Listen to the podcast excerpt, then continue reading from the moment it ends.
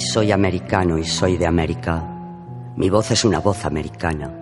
Mis lujurias, mis locas ambiciones de volar son americanas y Madrid, mi querida, mis pequeños huérfanos parisinos no es Europa ni lo será en mil años. Madrid es trozo central del gran diamante americano, la lengua que genera un don que la supera, la increíble madre que se quedó sin dueño y se deja llevar tranquilamente por sus hijos. El tiempo no es el ser, pero el ser no puede ser fuera del tiempo y tiempo es una lengua, una escritura. Yo soy de piedra el indio americano que no mató España en la conquista.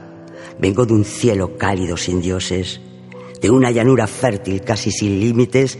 Soy el sangrante y hablador guaraní, la pura lágrima límpida del maya, el surco abierto con firmeza por el inca, la tristeza infinita de lo que no muere.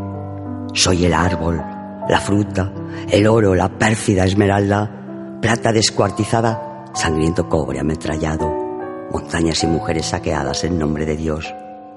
Soy de América el verbo, la pluma diferente, indígena y galáctico, histórico y superfluo, granítica presencia y el de los tiempos.